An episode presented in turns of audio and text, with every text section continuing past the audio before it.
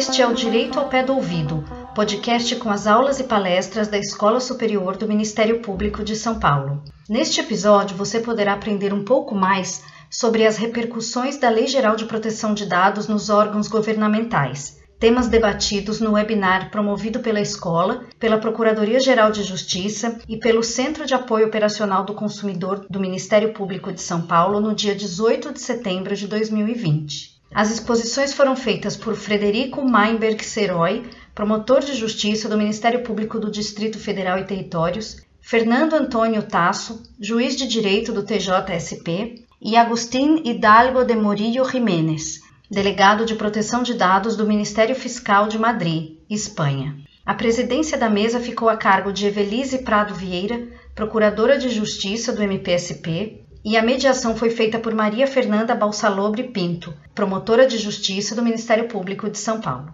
Venha para a aula de hoje.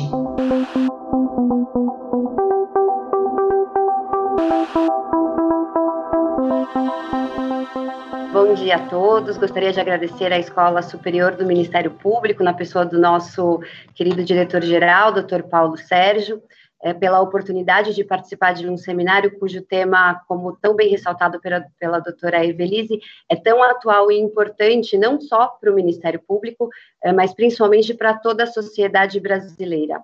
Eu cumprimento também a doutora Milene, assessora da Escola Superior, pela iniciativa e organização desse seminário, a Procuradoria-Geral de Justiça e a doutora Evelise, que é nossa presidente de mesa, e todos os, de, os demais colegas e ouvintes que nos acompanham nessa data de hoje, que é um dia histórico para a proteção de dados, como disse já o doutor Paulo Sérgio, já que hoje entra em vigor a nossa tão esperada Lei Geral de Proteção de Dados. Eu tenho a grande honra de mediar um seminário que conta com a presença, e posso dizer isso com muita tranquilidade, de três das figuras mais importantes da proteção de dados na América Latina e na Europa. Eu cumprimento especialmente, então, os nossos convidados, e gostaria, gostaria de dizer a eles que é uma grande honra participar desse seminário na presença deles. Apenas para esclarecer, o seminário será desenvolvido da seguinte forma: cada convidado vai ter o tempo de 30 minutos para a exposição e depois abrimos para perguntas do público que está nos assistindo pelo YouTube. As perguntas podem ser mandadas pelo próprio chat do YouTube. Pela honrosa participação do Dr. Agostinho Hidalgo, que é o promotor de justiça de proteção de dados espanhol, uma grande honra contar com a presença dele. Eu peço que os convidados falem o mais devagar possível para que ele possa nos entender. É, assim como também pedimos a ele para que fale o mais devagar possível, para que possamos também entendê-lo. É, sem me alongar mais, é, com muita honra, eu passo a palavra para o doutor Frederico Menberg, é, é uma grande honra ter o Dr. Frederico aqui conosco. É uma pessoa muito importante para a proteção de dados brasileira. É uma figura conhecida já de todos nós, de todos os ouvintes, certamente também. Dr. Frederico, ele é promotor de justiça, coordenador da Unidade Especial de Proteção de Dados e Inteligência Artificial do Ministério Público do Distrito Federal e Territórios. Ele é presidente do Instituto Brasileiro de Direito Digital, mestre e doutorando em Direito pela Unicelb. É, poderia passar aqui a manhã inteira só lendo o currículo do, do Dr. Frederico, mas para que possamos extrair todo o conhecimento que ele tem para nos passar, eu passo a palavra a você, doutor Frederico. Muito obrigada pela participação. É uma grande honra tê-lo aqui conosco e o senhor está com a palavra. Maria Fernanda, a gente tem um cacoete na área jurídica, que é esse negócio de honra, né? Então a gente vai pegar uma correspondência no porteiro, o porteiro entrega a correspondência, a gente fala, ah, é uma grande honra, é uma grande honra e tal. E eu gosto sempre de trabalhar com fatos. Quando a minha procuradora-geral de justiça foi nomeada, antes de tomar posse, eu, tô, eu sou um, um assessor da, da Procuradoria-Geral de Justiça, nós mapeamos os ministérios públicos que a gente julgava mais importantes, que a gente gostaria de obter informações dele e moldar essa gestão. E para mostrar como é que é uma grande honra eu estar aqui e não é algo da boca para fora, o Ministério Público de São Paulo foi um dos primeiros ministérios públicos que nós fomos visitar. Quer dizer, há dois anos nós estivemos no Ministério Público de São Paulo, passamos, eu acho que, três dias aí, conhecendo as experiências, é, como é que o Ministério Público de São Paulo trabalha. e aprendendo com vocês. Então, muito do que a gente tem hoje no Ministério Público do Distrito Federal e Territórios é fruto da experiência das senhoras, dos senhores. A doutora Milene, por exemplo, não sei se ela lembra, eu tive com ela à época, eu estou lembrando dela aqui agora, eu tive com ela à época e tive com vários e vários membros do Ministério Público de São Paulo. Então, realmente é uma alegria muito grande estar aqui com vocês aprendendo. Então, vamos lá. Doutor Paulo, doutora Evelise, vamos começar aqui. Eu queria falar, traçar um raio-x do que está acontecendo, principalmente aqui em Brasília, coisas que estão acontecendo e que talvez vão impactar muito mais Ministério Público e magistratura e Poder Judiciário. Esse raio-x, obviamente, a Maria Fernanda já falou, nós temos uma Lei Geral de Proteção de Dados Pessoais entrando em vigência no dia de hoje. Obviamente, essa vigência, ela traz, por um lado, uma face da moeda, são obrigações ao Ministério Público, ao Poder Judiciário, obrigações essas que vão dar um certo trabalho para a gente, isso é óbvio, trabalho que nós teremos e temos que tomar muito cuidado porque a operacionalização dos direitos titulares são diferentes da operacionalização de lei de acesso à informação, que é algo que nós estamos, que nós navegamos muito bem. Então são coisas diferentes, e daqui a pouco eu vou falar um pouquinho mais sobre isso. E onde eu vejo os problemas da gente tratar a lei de acesso à informação é muito semelhante a direitos dos titulares da LGPD. Nós temos que ter muito cuidado ao tratar sobre direitos dos titulares, e essa é a notícia ruim. Né? A notícia ruim é que o Ministério Público, o Poder Judiciário, terá que se adaptar a essa nova realidade. E para o Ministério Público tem uma notícia muito, muito boa que as pessoas não atinaram, se atinaram ainda. A grande maioria das pessoas. Eu tive a, o prazer de participar desde o começo da, da confecção da Lei Geral de Proteção de Dados Pessoais, antes de ser Lei Geral de Proteção de Dados Pessoais, trabalhei no anteprojeto, trabalhei em, em, em projetos do Senado, projetos da Câmara dos Deputados. E quando a gente vai no artigo 42 da Lei Geral de Proteção de Dados Pessoais, tem um grande vitorioso, tem uma instituição muito vitoriosa nessa vigência da Lei Geral de Proteção de Dados Pessoais no dia de hoje, que se chama Ministério Público Brasileiro. O Ministério Público Brasileiro é a instituição que sai mais empoderada dessa vigência. E por que, que sai empoderado? Quando a gente tratou durante o trâmite da Lei Geral de Proteção de Dados Pessoais, a discussão, obviamente a gente vive uma, a gente vive uma, uma época que o Ministério Público ele é Ministério Público e Poder Judiciário, né? De uma maneira geral, ele é um grande entrave. São duas instituições que, que geram grandes entraves políticos para políticos não tão probos. Então, obviamente, são instituições que são vistas meio de, de lado por determinados políticos. Então, durante a discussão, a gente não poderia colocar na Lei Geral de Proteção de Dados Pessoais Ministério Público.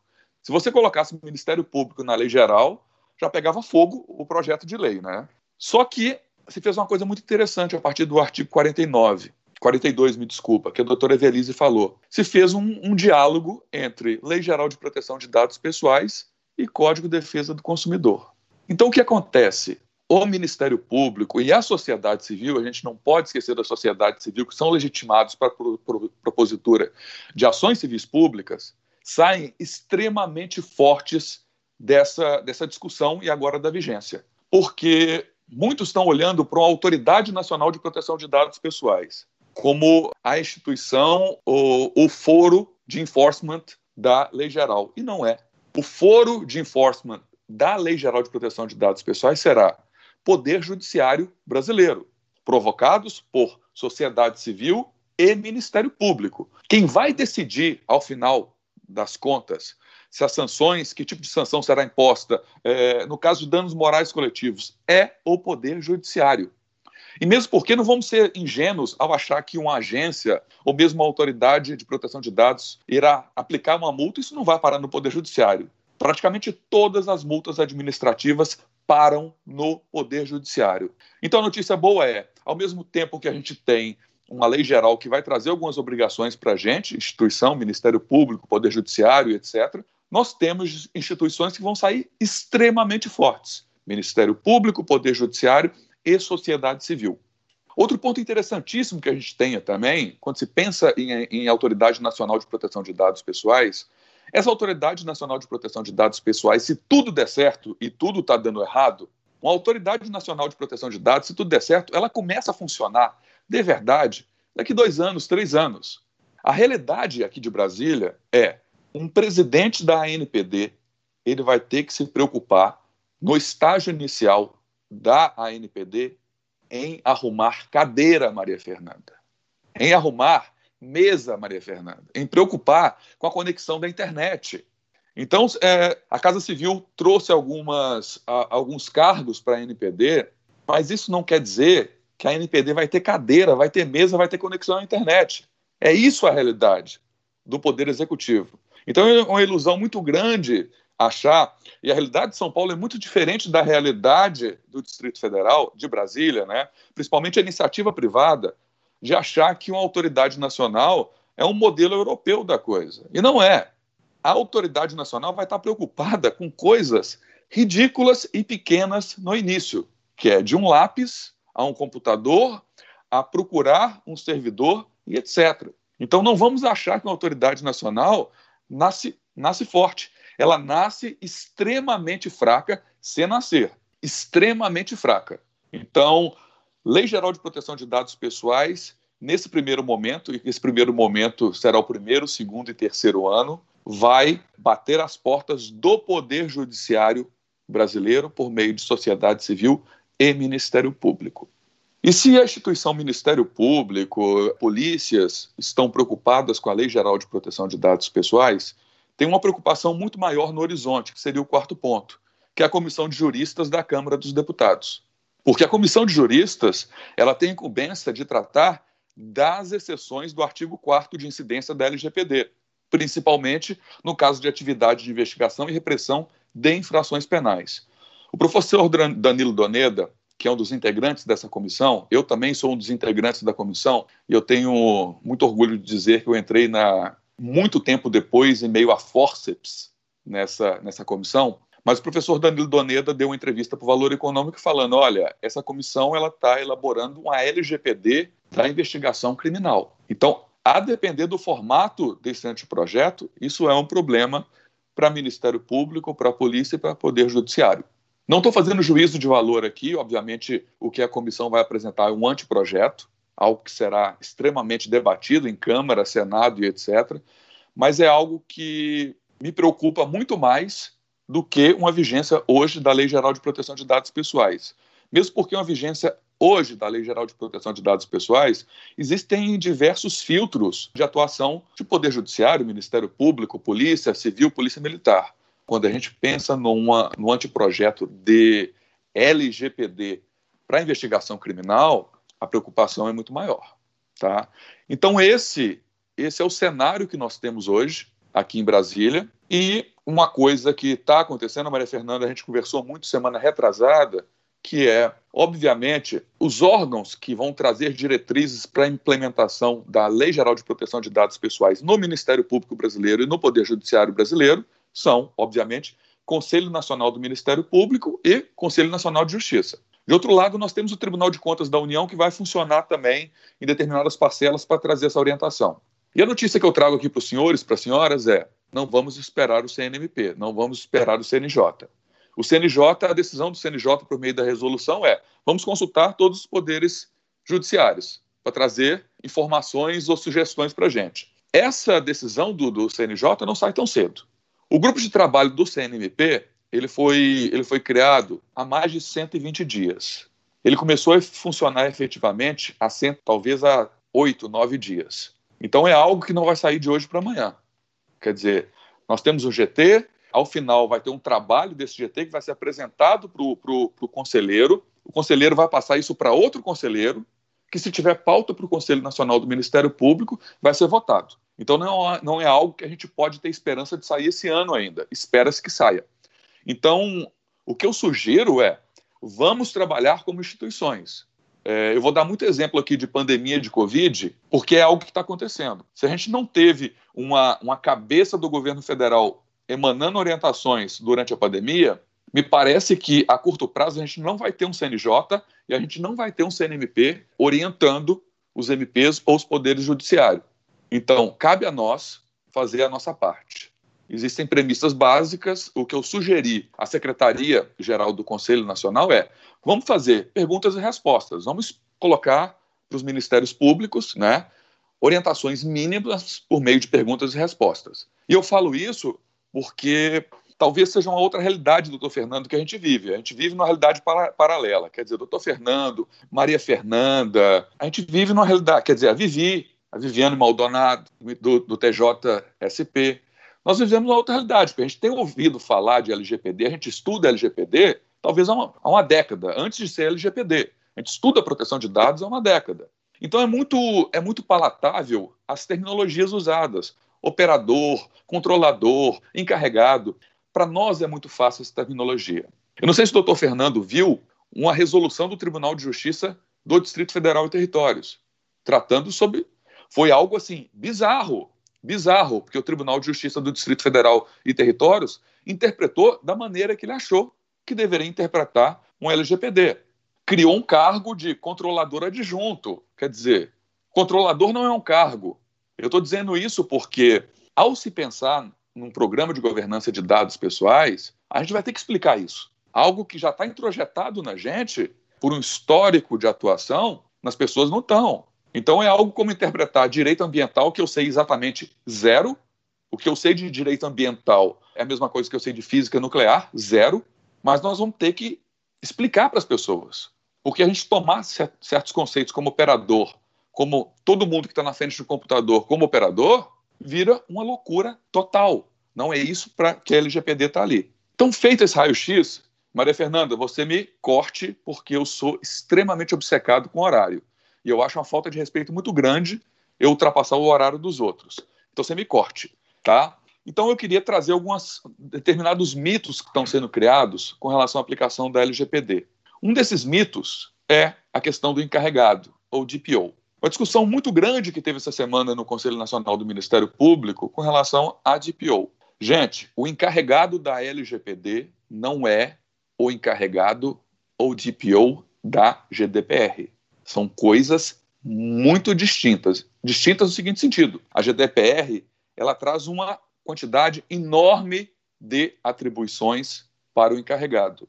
A questão do encarregado no Brasil e LGPD é uma quantidade desse tamanzinho de atribuições. Eu estou dizendo isso para tirar uma carga das nossas costas, instituições, porque as pessoas estão é, acostumadas a olhar o encarregado ou DPO da GDPR, que é desse tamanho, a gente trazer isso. Olha, o nosso encarregado não é o encarregado da GDPR. O que eu quero dizer é o seguinte: o encarregado, nesse primeiro momento, na minha opinião, ele pode ficar a cargo das ouvidorias ou de quem dentro das instituições é responsável por operacionar a lei de acesso à informação e se criar um comitê maior para trazer essas atribuições. Porque a primeira cobrança que nós, instituições, teremos é em relação aos direitos dos titulares. Hoje, Maria Fernanda, sem sombra de dúvida, já tem gente batendo ou vai bater a nossa porta pedindo informações com base na Lei Geral de Proteção de Dados Pessoais. E quem vai nos salvar dentro da instituição é as ouvidorias ou quem dentro da instituição é responsável por operacionar, operacionalizar a lei de acesso à informação. Então, vamos tirar esse peso de, do encarregado que a gente tem por conta do encarregado da GDPR nesse primeiro momento. O encarregado da LGPD ele é bem menor. E a gente pode obedecer à Lei Geral de Proteção de Dados Pessoais, dando essa resposta à sociedade, dando essa resposta ao Conselho Nacional, à CNJ, trazendo o encarregado do tamanho que ele é nesse primeiro momento. Que é o encarregado que tem as seguintes atribuições: ser o canal de comunicação com os titulares dos dados pessoais, seu canal de comunicação com a Autoridade Nacional de Proteção de Dados Pessoais, que não existe, e principalmente se a instituição usa operadores, e todas as nossas instituições usam operadores, tem que ter um encarregado. Então é para isso que ele serve. Então, vamos tirar esse peso que existe muitas vezes, esse desespero, essa histeria de ah, temos que dar autonomia para o encarregado, temos que fazer isso. Não, o encarregado nesse primeiro momento não precisa disso. A gente precisa operacionalizar as coisas dentro da instituição. E talvez depois a gente trazer um comitê bem maior. Eu falo isso porque se a gente pegar a estrutura privada, o encarregado, ele não é grande. O encarregado, ele é um diretor, ele é um, um gerente. O cargo, o encarregado dentro da organização a depender, ele é um gerente. E você tem um diretor de privacidade maior do que ele. Então, a gente não precisa ter um procurador-geral de justiça encarregado. Porque Sim. tem alguns que estão querendo criar um procurador-geral de justiça encarregado. Tamanho poder desse encarregado. Me parece que não. Esse encarregado pode ser uma pessoa física. No nosso caso, a instituição tem que ser uma pessoa física. E eu odeio esse termo pessoa física, né? Que isso é coisa de direito tributário, é de contador, é uma pessoa natural. Pode ser uma pessoa natural que vai fazer essa interface entre titulares dos dados pessoais. Fred, posso pois te não. interromper? Deve. Fred, eu queria só, se eu puder te fazer esse pedido, porque é, a, vocês têm aí uma promotoria específica de proteção de dados. Isso é uma coisa é, totalmente pioneira, né? Foi a primeira e é ainda a primeira promotoria específica, especializada em proteção de dados do Brasil. Eu queria que você, assim, em cinco minutos, contasse para a gente essa experiência de ter uma promotoria especializada em proteção de dados aí no MP do Distrito Federal. É, inclusive, você é o, é o, responsável por grandes casos, como a investigação da Cambridge Analytica, da Serpro e vários outros aqui que eu poderia passar amanhã falando. É, então, queria só te pedir para, muito rapidamente, falar dessa experiência de vocês. Tá. Maria Fernanda, eu adoro ser interrompido nesses casos assim, porque vamos falar o que interessa, o que não é, o que o ouvinte quer ouvir. Não, isso é bom, isso é ótimo. Então vamos lá. Em 2017, já tinha quase uma década que o Brasil estava esperando uma lei geral de proteção de dados pessoais para fazer a defesa dos titulares dos dados pessoais. E o procurador-geral era o Leonardo Bessa, quer dizer, um grande consumerista, e a gente sentou e falou: olha, a gente tem diplomas normativos para fazer defesa da, dos titulares dos dados pessoais. A gente tem Código de Defesa do Consumidor, a gente tem Constituição Federal, a gente tem Marco Civil da Internet, a gente tem Regulamento do Marco Civil da Internet, a gente tem a Lei de Acesso à Informação. Em 2017, nós criamos a Comissão de Proteção de Dados Pessoais, que em 2018 virou a Unidade Especial de Proteção de Dados Pessoais. E a gente vê que, pelo Código de Defesa do Consumidor, o Ministério Público do Distrito Federal e Territórios ele estava numa posição topográfica excepcional, né? Porque a gente sabe que no caso de danos de âmbito nacional, a ação civil pública ela pode ser proposta na capital do estado ou no Distrito Federal.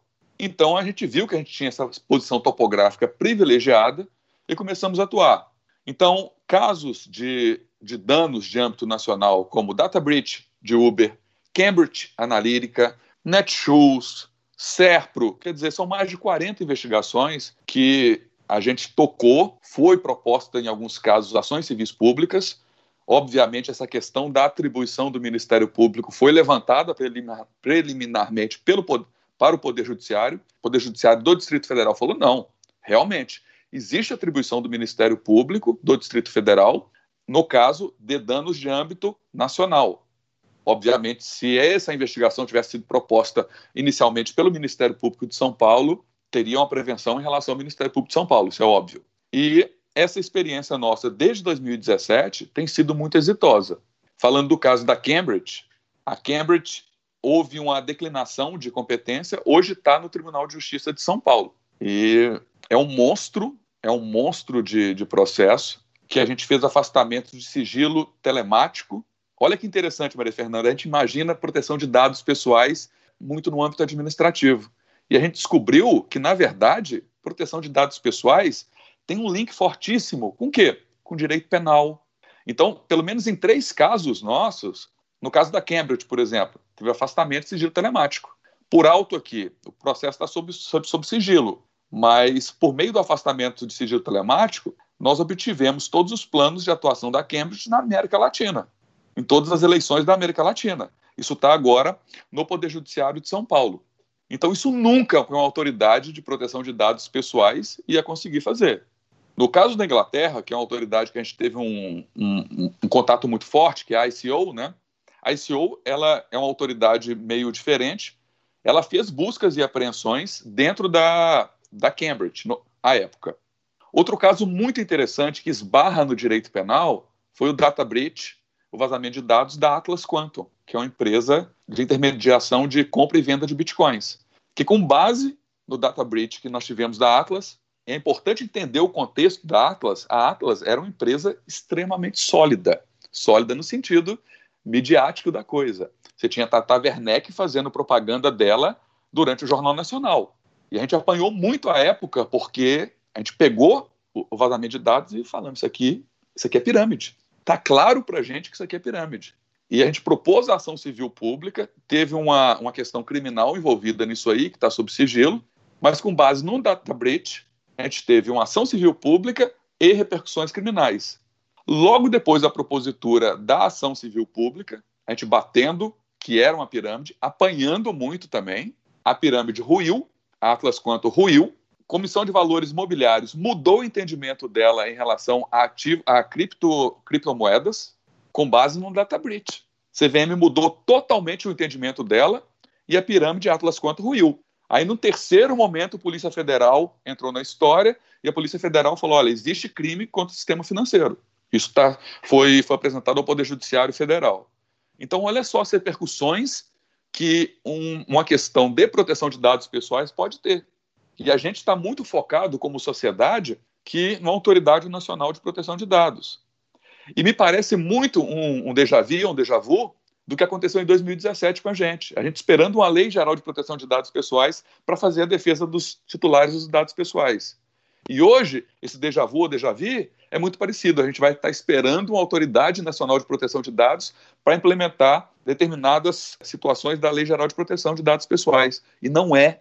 As instituições que vão implementar isso estão aqui nesse chat. É Ministério Público, é Poder Judiciário, muitas vezes é uma comissão de valores mobiliários, é CVM. CVM a gente trabalhou muito próximo também, porque data breach, a depender, é fato relevante ao mercado. E a gente identificou um padrão muito claro de data breaches falsos ou reais pré-IPOs de empresas.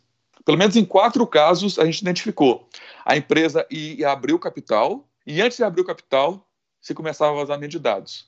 Muitas vezes porque a pessoa ou ia atuar como baixista, né, baixista, comprando, alugando ações para poder esperar a queda ou derrubar aquela queda, ou simplesmente para extorquir a empresa. Então, olha a quantidade de ramificações que a gente tem quando a gente pensa em proteção de dados pessoais. E a gente ficar com a lente só em autoridade nacional, sanções administrativas, é extremamente pequeno. E volto a repetir: mesmo as sanções administrativas vão bater a porta do Poder Judiciário. Sim.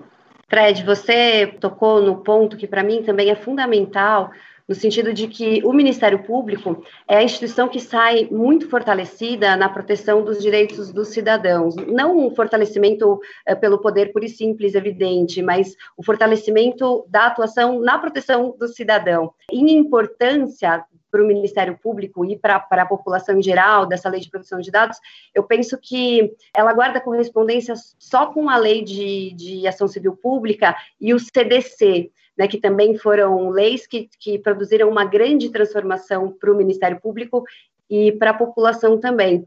Eu tenho, tenho, temos várias perguntas, mas eu vou fazer ao final para você. Você quer fazer alguma consideração final, Fred? Maria Fernanda, a única última coisa que eu acho que é a coisa mais perigosa que eu, que eu vejo, que gente, os erros que a gente pode cometer nesse primeiro momento de vigência é tratar direitos dos titulares como um pedido de direito de um titular, como lei de acesso à informação. Sim. São coisas totalmente diversas. A Europa sofreu e está sofrendo muito. O professor Agostinho talvez possa explicar isso melhor, que é pedidos de titulares dos dados pessoais, que não é o titular. Quer dizer, muitas vezes é um agente malicioso que está pedindo informações sobre a Maria Fernanda, só que não é. Então, a gente tem que tomar muito cuidado. Pedidos de direitos de, dos titulares é algo que se tem que tomar cuidado. Cuidado no sentido de validar a identidade daquela pessoa que está pedindo. Se a gente não fizer isso, a gente vai ser responsabilizado civilmente, improbidade. Outro aspecto que a gente não está olhando é a lei de proteção de dados pessoais ela é muito pesada para o agente público. O agente público que faz tratamento ou que gera prejuízo ao, ao titular de direito, ele vai responder por improbidade administrativa. Então, se o Ministério Público de São Paulo, por uma falta de diligência, entrega os dados do Frederico que ele trata para o João, agente malicioso, ele vai ser responsabilizado por isso.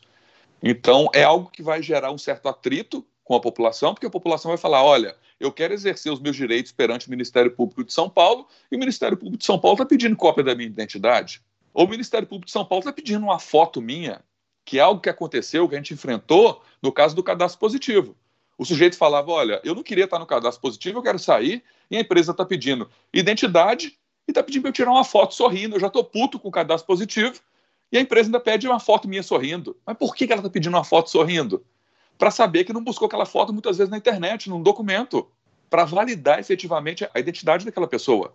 Porque a retirada de uma pessoa do cadastro positivo gera enormes prejuízos. Do mesmo modo que o Ministério Público do Distrito Federal e Territórios entregando informações da Maria Fernanda para um agente malicioso, gera uma quantidade absurda de danos à Maria Fernanda. Então, o que eu gostaria de frisar nesse, nesse primeiro momento de vigência é validar, validar, validar e validar a identidade de quem está pedindo, exercendo os direitos dos titulares. E conforme combinado, Maria Fernanda, você me manda informação, fala, está entrando para as perguntas. Aí eu retorno para a sala, tá bom? Combinado. Fred, eu agradeço muitíssimo a sua explicação. Desde a primeira vez que a gente conversou, você me dá grandes aulas, né? Pelo telefone, por WhatsApp. Então, eu agradeço mais essa grande aula. Fico feliz de poder compartilhar toda, toda a sua experiência eh, e sabedoria no tema com os nossos ouvintes e com os nossos colegas de Ministério Público. Obrigada, Fred. Então, a gente aguarda você no final para as perguntas. E no final, Fernando, eu, eu, jogo a bomba da ação direta de inconstitucionalidade, né? Que você não gosta da ideia, mas é algo que o Poder Judiciário vai acabar enfrentando em relação à Autoridade Nacional de Proteção de Dados, que é algo que me preocupa. Sim, vamos, sobre isso vamos conversando com calma, hein, Fred? Ou não. Tá bom? Até daqui a Obrigada. pouco. Obrigado. Obrigada. Até daqui a pouco. Agora eu tenho finalizado aqui a, a a fala do, do, nosso querido doutor Frederico, eu tenho a grande honra, assim, com, com, muita felicidade, eu apresento aos senhores o doutor Agostinho Hidalgo, que é uma grande eh, no tema da proteção de dados na Europa. Ele é promotor de justiça do Ministério Público da Espanha. Doutor Agustín Hidalgo, ele, eu vou ler brevemente o currículo dele, porque é muito extenso também. Ele é delegado de proteção de dados do Ministério Fiscal da Espanha, em Madrid. Ele é membro da inspeção fiscal do Ministério Público. Ele é fiscal inspetor da inspeção fiscal da Fiscalia é, General do Estado do Ministério Público espanhol. Ele é representante do Ministério Público uh, da Espanha no Conselho Médico e ele é um grande especialista na matéria de proteção de dados pessoais. Senhor Agustín, tienes la palabra. Bueno, eh, muchísimas gracias. Buenos días a todos y a los organizadores. Muito obrigado pelo seu convite. No hablo portugués, lo siento mucho, hablaré despacio y claro. Para mí es un auténtico honor que me hayan invitado en el día de hoy en el que entra su ley general de protección de datos, que han estado esperando tanto tiempo y que ha tenido tantas vicisitudes. Eh, si hay alguna cuestión que quieran preguntarme, por favor me interrumpen, estaré encantado. Eh, como han dicho, soy el delegado de protección de datos. El primer problema que tenemos eh, es la utilización de la terminología, de los conceptos. En principio soy como el TPO, el Data Protection Officer en inglés o el encargado de procesado de datos en, portugués. Esa es mi función, la función de encargado de procesado de datos del Ministerio Fiscal, de la institución del Ministerio Fiscal. Quiero señalar como principio, antes de empezar la exposición, eh, señalar una cosa que es importante. Hablamos de la protección de datos personales y nos olvidamos que realmente a quien protegemos es a las personas físicas en relación a sus datos personales. Es decir, protegemos a las personas singulares, a las personas individuales, a las personas naturales, ¿eh? en, relación a su, en su relación en lo que respecta a sus datos personales. Los datos personales, la protección a los derechos, a los datos personales es un derecho fundamental en la Constitución española y así se reconoce también en la normativa europea. Es importante también señalar hay que distinguir el derecho a la privacidad y el derecho a la protección de los datos personales. Están muy relacionados, los dos están muy relacionados, pero tienen diferencias. Ambos tienen el objetivo de proteger valores similares, es decir, la autonomía y la dignidad humanas. Es decir, les otorga, otorga una esfera de privacidad para que puedan desarrollar sus personalidades, eh, su forma de pensar y dar forma a sus opiniones son, por lo tanto, un requisito previo para ejercer otras libertades fundamentales, como la libertad de expresión, la de reunión, la de asociación pacífica, incluso la libertad de religión. Todo esto veo en la lectura rápida que he hecho de su Ley General de Protección de Datos que también lo viene a decir. Es decir, son el fundamento de otros derechos fundamentales. Pero ambos derechos difieren en su formulación y en su alcance. El derecho a la intimidad, entiendo que también en el derecho brasileño, en el derecho europeo, en el derecho español, se fundamenta en una prohibición general de intervención, una prohibición general de injerencia, siendo limitados los supuestos en los que se puede justificar una intervención, una limitación de ese derecho a la intimidad. Y para justificar esa limitación en nuestros derechos se necesita una orden judicial. ¿De cuáles derechos estoy hablando? Pues del derecho a la intimidad personal, a la familiar, a la propia imagen, a la inviolabilidad del domicilio. Se necesita, es una prohibición general. Para afectar a derechos relativos a la intimidad, se necesita una autorización judicial. En cambio, el derecho a la protección de datos personales es distinto, es muy diferente. Este derecho a la protección se basa en un juego de controles y de equilibrios para proteger a las personas cuando se tratan sus datos personales. Para manejar los datos personales, los datos que pueden identificar a una persona de cualquier manera, es necesario cumplir con unos requisitos. Puede ser el consentimiento, que la persona física dé su consentimiento para que se traten esos datos personales, o puede ser otra base legal, es decir, algo que esté contemplado en la ley que legitime al responsable, al controller, al controlador, en portugués, legitime, le dé potestad al controlador para utilizar esos datos. Eso les da, por lo tanto, tiene que haber una base legal, aunque no sea el consentimiento. Por ejemplo, el Ministerio Público va a tratar datos personales porque cumple una obligación legal no le pide a los ciudadanos, ¿me puedo manejar sus datos? No, tiene un deber legal de actuar y por tanto maneja datos. Es necesario, pese a eso, aunque exista una base legal, respetar los derechos de ese interesado desde la perspectiva de la protección de datos y también desde la normativa europea la existencia de una supervisión independiente, que es lo que realiza la autoridad de control. La autoridad de control es un órgano administrativo que tiene independencia y es el que supervisa, controla el cumplimiento de la normativa de protección de datos sobre todos los controllers, sobre todos los controladores, sobre todos los responsables de tratamiento, ya sea el Ministerio Público, ya sea una empresa de telefonía, ya sea cualquiera, es decir, sobre aquellas autoridades o empresas o particulares que tratan datos personales. Es decir, esa figura de la autoridad de control aparece como algo relevante en la normativa europea, porque no bastan los órganos judiciales, ya que incluso los órganos judiciales requieren una supervisión independiente, aunque no sea concretamente la autoridad de control administrativa, sino otra distinta, como sucede en España, que esa autoridad de control en el ámbito jurisdiccional se le otorga al Consejo General del Poder Judicial.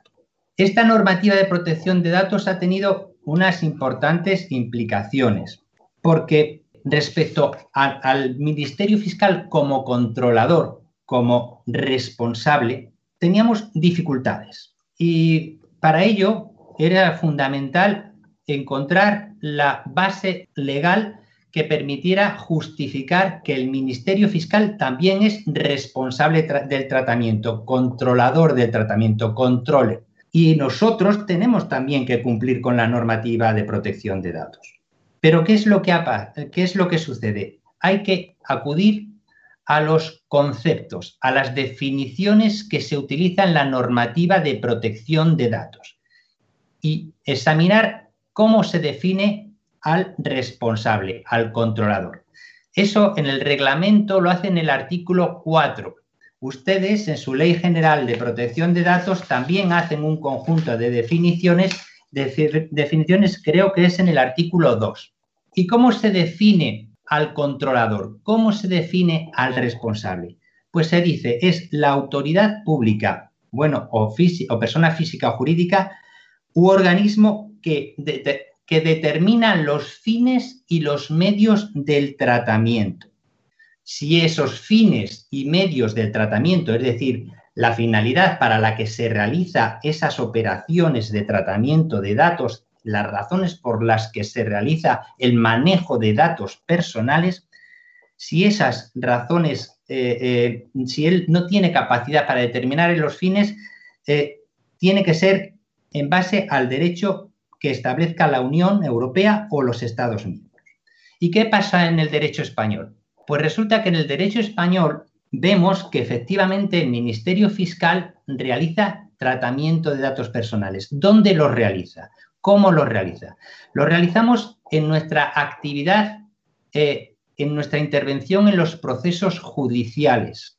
Es muy importante señalar aquí que el Reglamento General de Protección de Datos se refiere exclusivamente a aquellas actividades de tratamiento que no sean de carácter de investigación penal. Como bien saben, existe una directiva europea para el tratamiento de datos personales por parte de las autoridades competentes en relación a la prevención, investigación, enjuiciamiento y sanción de infracciones penales. Por lo tanto, hay que circunscribir el reglamento a la actividad de carácter jurisdiccional, a los tratamientos de datos con fines jurisdiccionales como consecuencia de nuestra intervención en los procesos de orden administrativo, de orden civil, de orden social o la protección de los derechos de, las personas con discapacidad o protección de menores.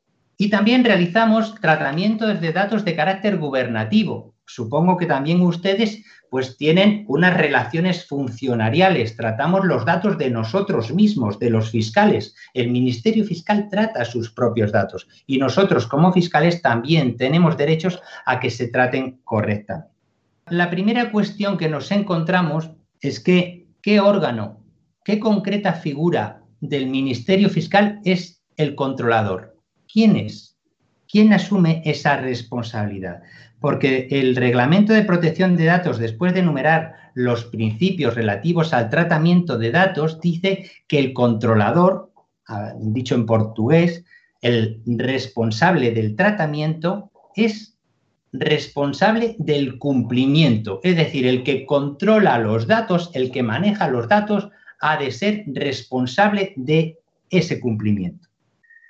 Al responsable, al controlador le corresponde nombrar a un delegado de protección de datos, a un encargado de, encargado de protección de datos en portugués, eh, DPO o Data Protection Officer en inglés. Tiene que nombrar al encargado realizar un registro de actividades de tratamiento, analizar las razones jurídicas, las bases legales que legitima el que pueda tratar datos personales, analizar los riesgos que se derivan de estar manejando datos, acreditar que eso se realiza conforme a la ley y también tiene que dar respuesta a los derechos de los ciudadanos. Los derechos, los ciudadanos o las personas titulares tienen derecho en determinadas circunstancias al acceso a sus datos, a que sean rectificados, a que se supriman o a que se limiten la utilización de los datos.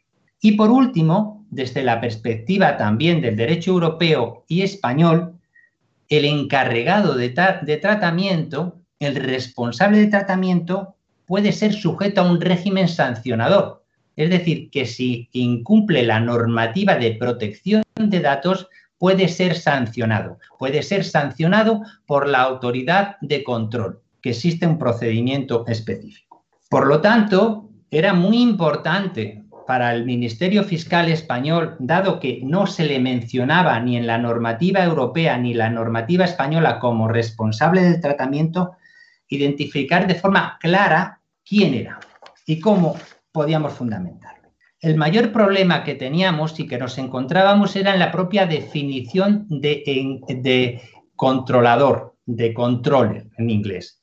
Eh, la definición que da el reglamento dice que será, eh, controlador eh, de tratamiento aquel autoridad pública que determina los fines y los medios del tratamiento. Es decir, los fines, la finalidad para la que se realiza el manejo de datos y aquella que elige los medios tecnológicos o materiales con los que se utilizan esos datos. ¿Qué es lo que sucede? Que el Ministerio Fiscal Español cumple, no elige para qué trata los datos, es algo que viene impuesto por la ley. Nosotros cuando manejamos los datos lo hacemos porque tenemos una obligación legal.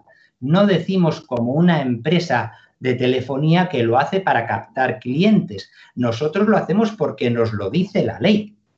Y después no tenemos, no sé ustedes, pero nosotros no tenemos autonomía presupuestaria. Y en cuanto a los medios de carácter material, tanto de tipo tecnológico como los físicos, nos lo facilitan las administraciones públicas.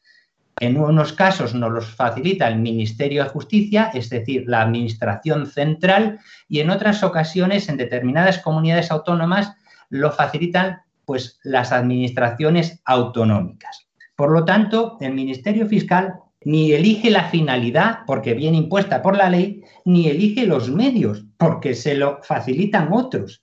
Y dice, somos responsables, somos controles eh, desde la perspectiva legal, eso nos obligó, porque es indudable que nosotros tratamos datos personales, eso nos obligó a examinar si, dado que, como dice la ley, no determinamos los fines ni los medios, si había algunos criterios que podían determinar legalmente que nosotros fuéramos controlados, porque está claro que tratamos datos personales. Eso es innegable. Eso es innegable y por lo tanto tenemos, tenemos que estar sometidos, pero a la normativa de protección de datos.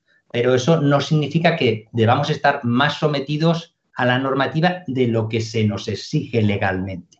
Y era muy importante saber en qué términos y sobre todo qué figura es el controlador, porque ese es el que va a ser, si se incumple, el responsable desde el punto de vista de sanción. No sé si me estoy explicando. Entonces, pues eh, tuvimos que mirar qué normativa había. Y la normativa que teníamos era relativa a la responsabilidad sobre los ficheros.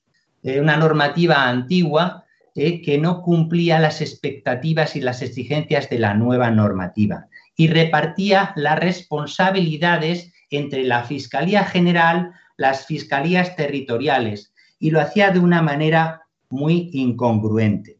Por lo tanto, la normativa resultaba desfasada y insuficiente. Y además era contradictoria porque resulta que atribuía cierta responsabilidad a fiscalías territoriales u órganos fiscales cuando resulta que en nuestro ordenamiento el Ministerio Fiscal es un órgano de relevancia constitucional con personalidad jurídica propia y único para todo el Estado. No era razonable que en caso de incumplimiento la autoridad de control, por ejemplo, la autoridad de supervisión, se dirigiera a una fiscalía específica porque ellos no tenían capacidad ni para determinar los fines ni para determinar los medios. Por lo tanto, teníamos que buscar algo que atribuyera la responsabilidad al Ministerio Fiscal como institución. Es decir, que determinara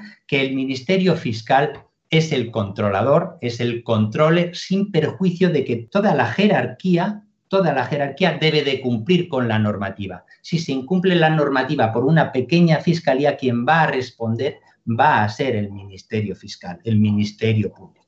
Pero teníamos que dejarlo claro, aclarar esta situación. Por lo tanto, estuvimos examinando normativa que nos diera apoyo para clarificar esta situación por la preocupación existente entre los distintos fiscales jefes de fiscalías territoriales o de órganos fiscales que no entendían como ellos, sin elegir ni los, eh, las razones por las que trataban los datos, ni utilizar, ni elegir los medios, porque eso lo hacen las administraciones públicas, ¿por qué voy a tener que ser responsable?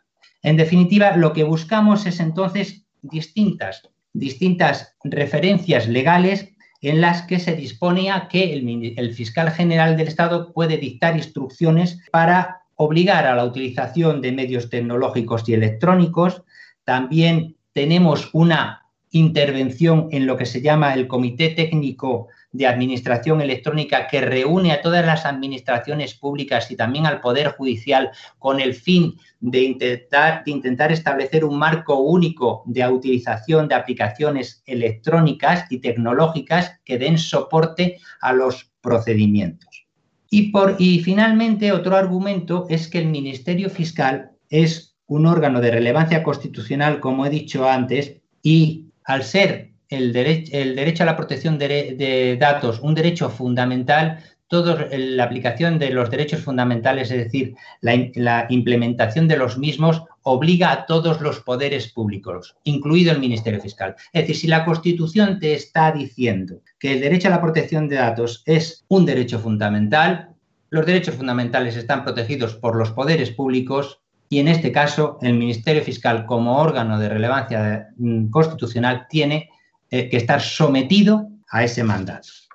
En definitiva, logramos elaborar una instrucción que eh, se publicó a finales de 2019 con la finalidad de clarificar esta situación y dar un poco de, eh, tranquilidad al, al, conjunto del Ministerio Fiscal español, donde lo que hicimos es establecer que el Ministerio Fiscal es el controlador, por lo tanto la institución, la que responderá en caso de sanción por parte de la autoridad de control pero todo el organigrama debe cumplir en el marco de sus posibilidades con las obligaciones que exige el tratamiento, cumplir con los principios y también establecimos un sistema para que la respuesta a los derechos de los interesados, a las solicitudes de acceso o el deber de información a los titulares de la protección de datos se realice por los distintos órganos fiscales. Este es un poco el panorama con el que nos encontramos y que dificultó en un principio la interpretación. Por lo tanto, es muy importante acudir a las definiciones. Nosotros nos encontramos con una em, importante dificultad y es el hecho de que eh, la normativa europea, en este caso el reglamento de protección de datos, es de directa aplicación, es como una norma de derecho interno. ¿eh? como consecuencia de nuestra pertenencia a la Unión Europea. No requiere transposición. Pero las denominaciones y utilizaciones de términos por parte de la Unión Europea divergen del propio derecho nacional y es necesario establecer una interpretación sistemática para lograr comprender y analizar la situación. También nos hemos servido de unas directrices realizadas por el grupo de trabajo del artículo 29 que quizás para ustedes también les pudieran ser de utilidad.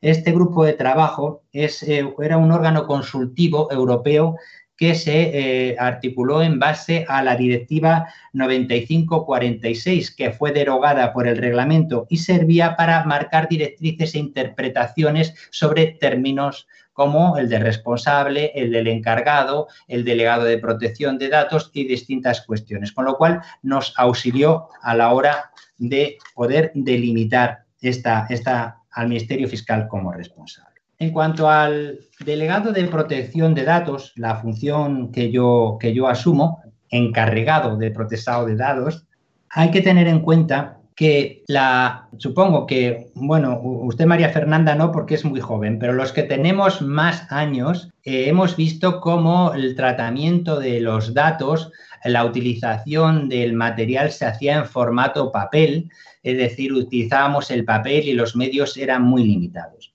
La evolución tecnológica y la digitalización ha favorecido un mejor funcionamiento del Ministerio Público y de la Administración de Justicia, pero eh, si es verdad que eso facilita la recogida, la utilización y la conservación de los datos personales, también se realiza en una escala muy grande y genera muchos riesgos.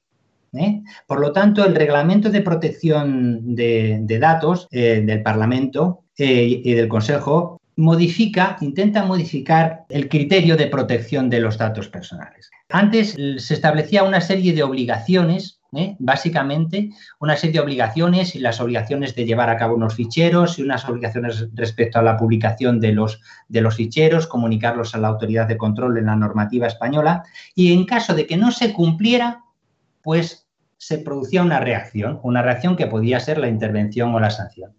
También eh, otra diferencia es que eh, la normativa anterior básicamente atendía al consentimiento, ¿eh? lo que, al consentimiento del interesado. Y es importante reseñar que se pueden tratar datos personales básicamente por las administraciones públicas o por órganos como el nuestro, porque tienen, están legitimados por el ejercicio de una función pública o el cumplimiento de una obligación legal. Pero todo eso ha cambiado. ¿Qué es lo que pretende la normativa de protección de datos?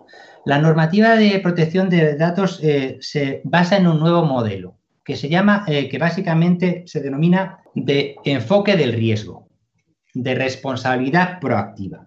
Es decir, los responsables, los controladores, el controller, está, y en su caso también los operadores, que son aquellas personas que tratan los datos en nombre del controlador, tienen que examinar qué datos tratan, por qué los tratan, examinar los riesgos para esos titulares de esos datos y a, partir de ahí adoptar aquellas actuaciones con la finalidad de mitigar esos riesgos.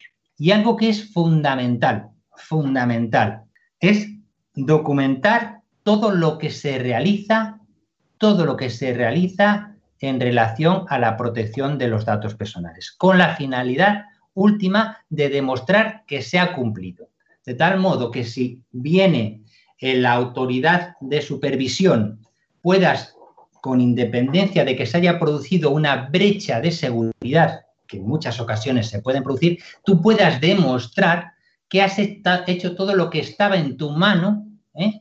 para impedir que eso sucediera. Si sucede, pudiera derivarse, no digo yo, alguna responsabilidad en, en la materia de protección de datos, y también, pero pudiera ser que no se reclamara responsabilidad en el ámbito de protección de datos, pero sí en el ámbito, por ejemplo, disciplinario. Un, pongamos por caso, una fiscalía ha hecho todo lo que estaba en su mano para proteger los datos personales, ha dado las instrucciones precisas, ha mandado notas a los fiscales, ha, mm, ha establecido pautas y protocolos para evitar los riesgos y de pronto un dato personal se pierde por una actitud dolosa o negligente de un funcionario.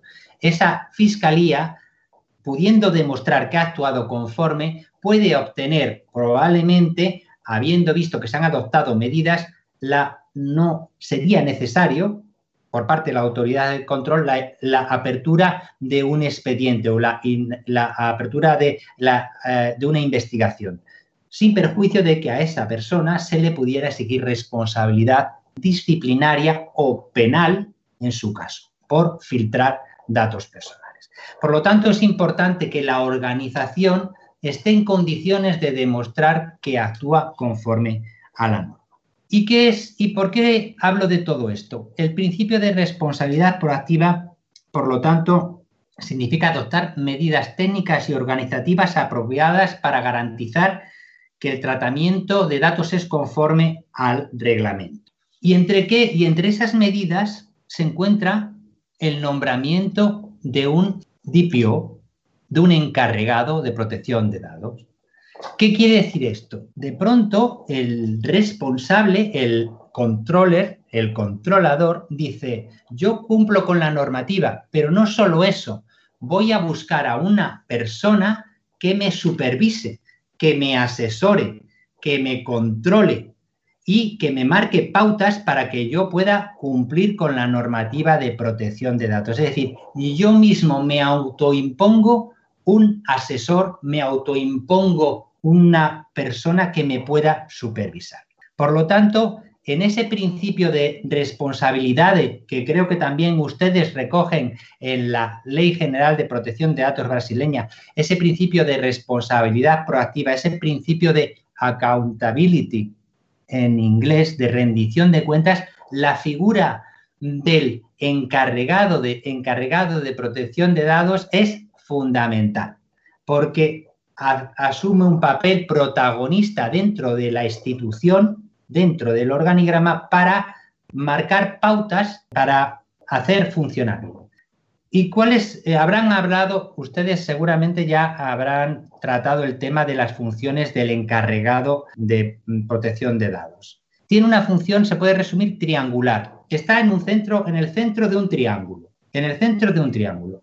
Es la persona que tiene contacto con los titulares de datos personales, es decir, aquella persona que quiera efectuar una reclamación al Ministerio Público puede dirigirse al encargado para que el encargado actúe como mediador, diciéndole el Ministerio Público no ha actuado muy bien, me, lo, me, hace la reclamación esa persona y yo me dirijo a mi propia institución para que me dé explicaciones y yo le pueda dar respuesta, ¿eh? para que justificar por qué se ha hecho o si se ha hecho bien o se ha hecho mal.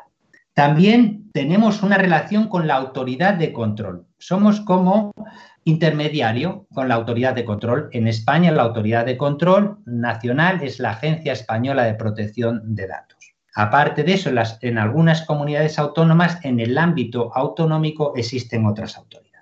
Como decía anteriormente, en el ámbito judicial, para los tratamientos con fines jurisdiccionales por los órganos judiciales, la autoridad independiente de control es el Consejo General del Poder Judicial.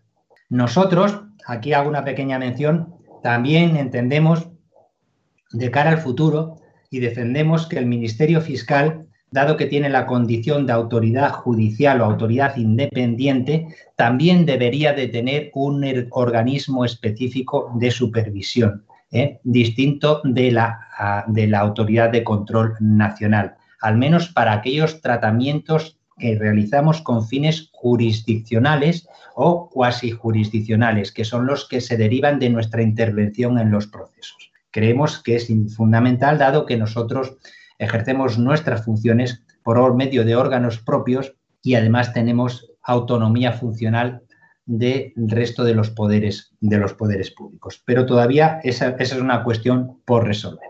En cuanto al, ámbito de actuación del encargado de protección de datos, la normativa europea eh, establece que no es necesario, no es necesario nombrar un encargado de protección de datos en, relación cuando eh, se trate de tratamientos con finalidad jurisdiccional. No lo exige.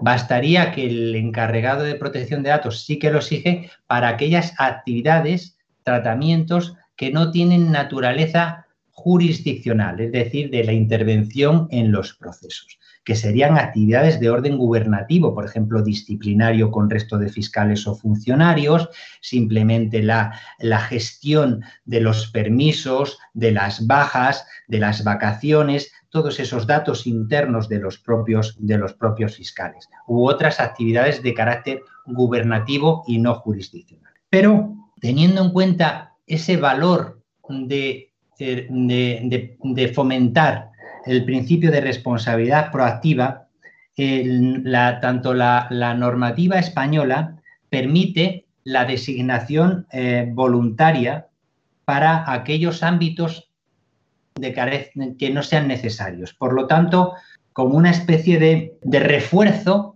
de refuerzo por parte de la propia institución para decir, aunque no sea necesario, aunque la ley no me lo exija, lo voy a nombrar. Y efectivamente, el Ministerio Fiscal en esta instrucción eh, decidió que como exigencia para con el resto de los ciudadanos se nombrara a un encargado de protección de datos aunque la normativa no lo exigiera.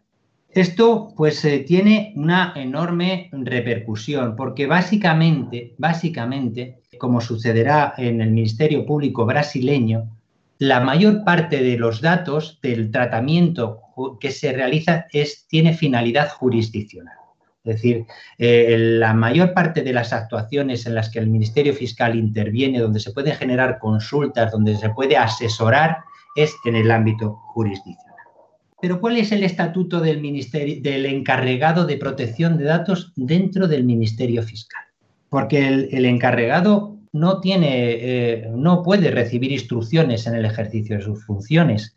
Tiene que tener autonomía. Y estamos hablando, como sucederá también en Brasil, de una institución que es jerárquica y ¿Cómo se, cómo se soluciona esto? Bueno, en primer lugar, hay que tener en cuenta que el delegado de protección de datos, el encargado de protección de datos, puede desempeñar otras funciones y cometidos o puede realizar sus funciones de manera exclusiva. Está, es evidente que si realiza sus funciones de manera exclusiva tendrá una mayor autonomía. Pero en el caso de que ejerza sus funciones de modo parcial, como me sucede a mí, se ha de procurar que el encargado de protección de datos no tenga conflicto de intereses. ¿Cuál es el posible conflicto? Que tenga alguna facultad para determinar la finalidad del tratamiento o que tenga alguna, alguna capacidad para determinar los medios que se utilizan para tratar datos personales. Por lo tanto, hay que elegir a alguien, si va a ser a tiempo parcial, tiene que ser alguien que no tenga conflicto de intereses. Nosotros hemos descartado a los fiscales jefes, a los segundos de las fiscalías, es decir, a los que sustituirían a los fiscales jefes en caso de vacaciones o ausencia o enfermedad, así como a aquellos fiscales que tienen facultades para mm, elegir, para controlar las aplicaciones informáticas. Tampoco pueden serlo aquellos órganos de la Fiscalía General que forman parte del brazo ejecutor de las decisiones del fiscal general o aquellos que conforman la opinión y la decisión, el órgano técnico que directamente asesora al fiscal general del Estado. Por lo tanto, nadie de ese, de ese grupo puede ser encargado de protección de datos. Otra de las exigencias de la normativa de protección de datos es que eh, ha de participar de forma adecuada y en tiempo oportuno en todas las cuestiones relativas a la protección de datos, desde el momento, desde la etapa más temprana posible. Por lo tanto, es necesario que si se quiere que efectivamente el encargado no sea una figura decorativa, una mera figura de un nombramiento que esté ahí, tiene que participar en las reuniones de los cuadros directivos altos y medios, tomar, estar presente en aquellas decisiones que implique, mm, mm, que afecten a la protección de datos y se ha de consultar con él en aquellos supuestos en los que se vaya o se haya producido una brecha de seguridad. Es importante aquí que el responsable del tratamiento, en este caso el Ministerio Fiscal, garantice que no reciba ninguna instrucción. Nos encontramos, por lo tanto, en una, en una especie de de osimorón, es decir, nos encontramos en una situación en la que dificulta la comprensión de cómo se puede integrar un encargado, un fiscal, tener autonomía, pero eh, a su vez pertenecer a una institución, una institución jerárquica. Por lo tanto, es importante que cuando se establezca su estatuto se reconozca, se reconozca esta eh, autonomía funcional en el ejercicio de sus funciones. Es importante que el controlador también garantice que no será destituido ni sancionado por desempeñar sus funciones. Otra de las cuestiones que garantizan la independencia es el plazo de mandato. Cuando se nombra a un encargado, una garantía de independencia es que cuanto más estable sea el tiempo en el que así se establezca su mandato, pueda ejercer sus funciones con autonomía. En la instrucción nuestra se ha fijado un mandato renovable de cinco años. También es importante eh, a la hora de configurar su estatuto el criterio de la accesibilidad, es decir, que sea fácilmente accesible tanto a los titulares de los datos como a la autoridad de control, pero también al máximo responsable. Por lo tanto, tiene que estar dentro del organigrama lo más alto de la cúspide, de lo más alto de la cúspide o de del lugar donde se toman las decisiones, puesto que a quien se rinde cuentas es al máximo nivel jerárquico. Todos esos elementos deben tenerse en consideración. Y para que ejerza sus funciones también es necesario que se le garantice una dotación de medios, pero no solo la dotación de medios materiales y personales, sino también el mantenimiento de sus conocimientos especializados. Es una materia compleja y por lo tanto es importante que se garantice su formación continua. En cuanto a, la normativa de protección de datos, permite que el delegado de protección de datos, el encargado de protección de datos del DPO, eh, pueda ser, forme parte de la organización o sea externo a la organización. Nosotros hemos elegido un modelo en el que el delegado de protección de datos del DPO es interno. ¿Por qué? Pues es fundamental porque contratar a alguien externo supondría que pudiera acceder a todos los datos mm, propios de los procedimientos judiciales. Es fundamental, además, que eh, existe un deber de reserva distinto de la protección de datos personales que obliga a todos los eh, órganos con relevancia constitucional y a todas las autoridades. Por lo tanto, es fundamental, nosotros hemos considerado que es fundamental que forme parte dentro de, la institución, en este caso me ha correspondido a mí, y que eh, eso también permite un mejor conocimiento de la institución y de las necesidades de la institución.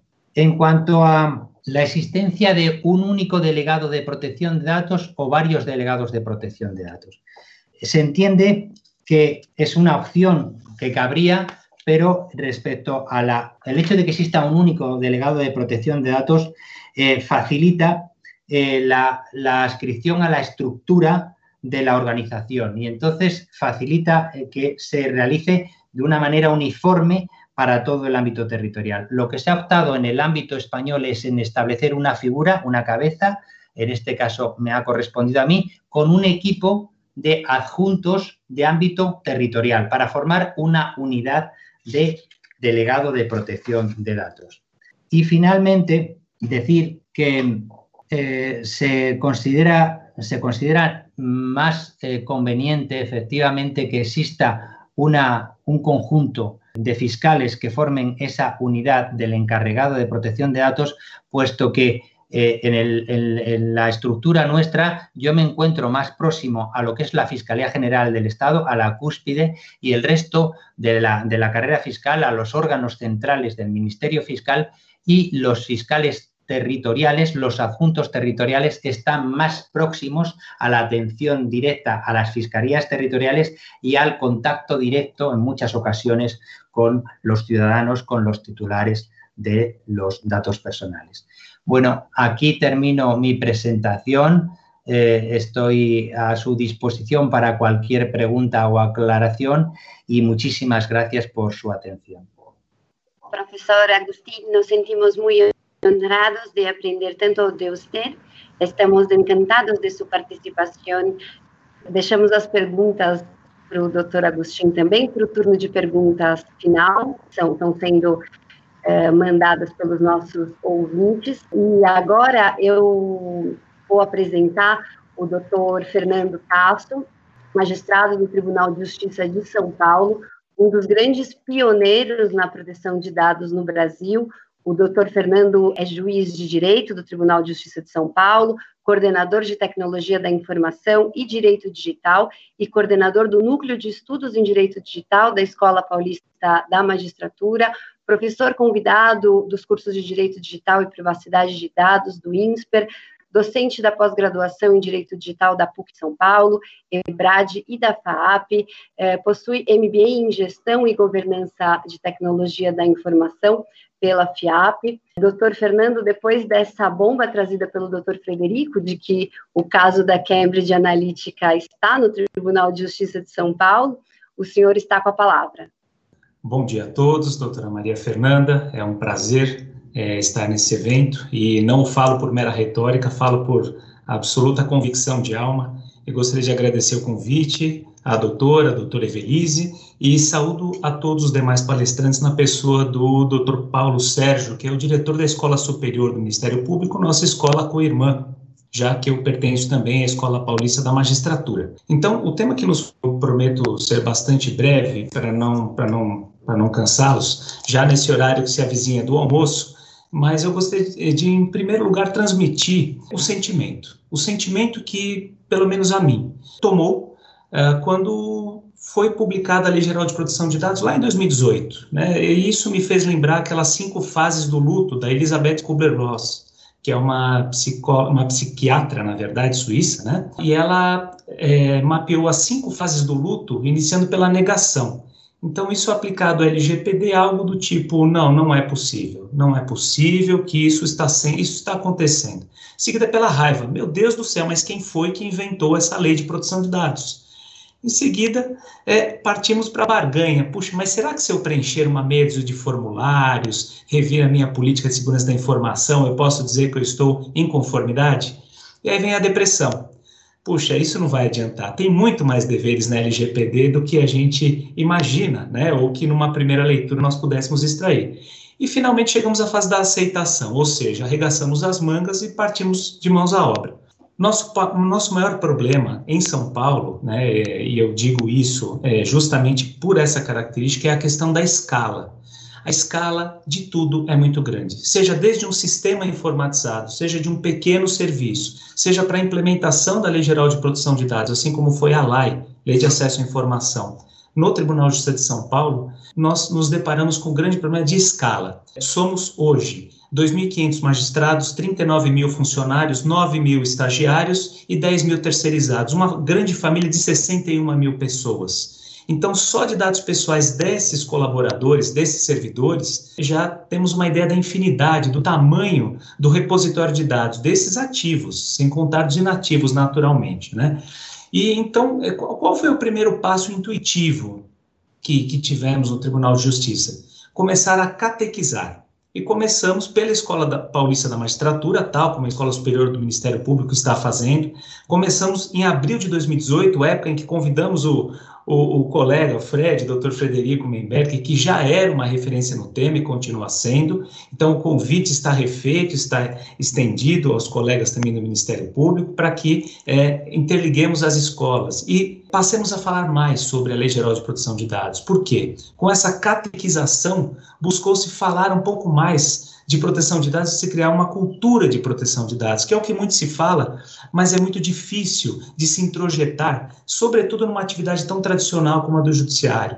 Veja, por exemplo, que quando deixamos o nosso computador é, na nossa mesa, eu, eu duvido que a maioria tenha o hábito de travar a estação de trabalho com aquela teclinha de bandeira do Windows e L, é, travar a tela de trabalho. Isso é segurança da informação papéis que são impressos na impressora, eu tenho certeza que muitos dos senhores, quando veem que a impressão não condiz com o desejado, deixa lá o papel como rascunho. Lá pode conter dados pessoais. Né?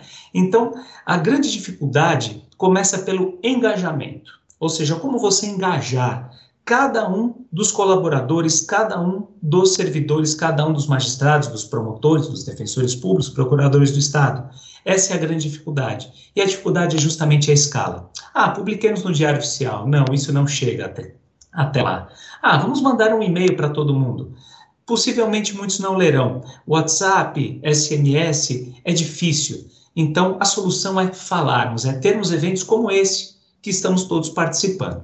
Então, já disse do engajamento, que é a capacidade de fazer com que a cultura de proteção de dados ela perpasse da mais alta administração do tribunal, que é o seu conselho superior e seu órgão especial, até o colaborador mais remoto nos rincões de São Paulo, seja ele terceirizado ou do quadro próprio. Isso é o engajamento. É você trazer é, as pessoas para olhar com os seus olhos, para entender a criticidade do problema que é a proteção de dados e esse rumo à conformidade. Naturalmente, é, isso só acontece com gerência. Então, há que se nomear um comitê gestor de proteção de dados para o quê? Para implementar um plano de trabalho, não é? Tal como no Ministério Público foi dito que está sendo feito. E, finalmente, igualmente importante é a questão do patrocínio ou sponsorship.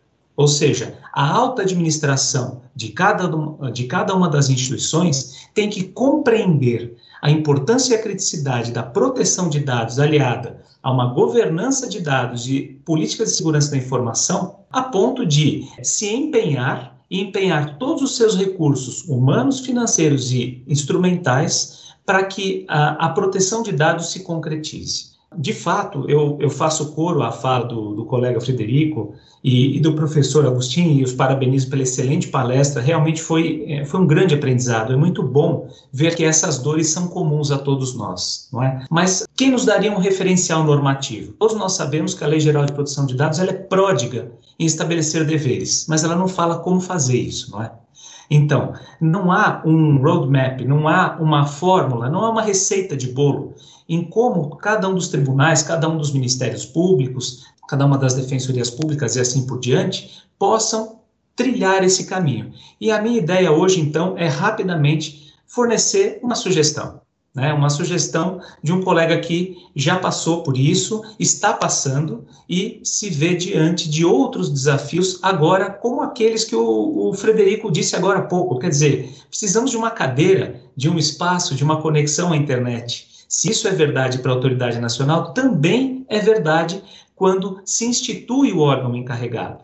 Eu componho o órgão encarregado do Tribunal de São Paulo, eu o coordeno. Temos conosco outros quatro desembargadores, representando cada qual uma presidência de sessão e a Corregedoria Geral de Justiça. Portanto, já antecipando, dando um spoiler do final da minha fala, o nosso órgão encarregado é um órgão colegiado. Não é uma única pessoa, não é uma pessoa física, uma pessoa natural. É um órgão colegiado. Entendemos que esse meio, esse, esse modelo multissetorial é mais representativo, isso, isso permite o debate enriquecedor de ideias, correto? E, e, nos levará a uma implementação mais segura. Qual o referencial normativo que nós temos, já que a LGPD é tão pródiga em deveres e, digamos assim, avarenta em caminhos, não é verdade?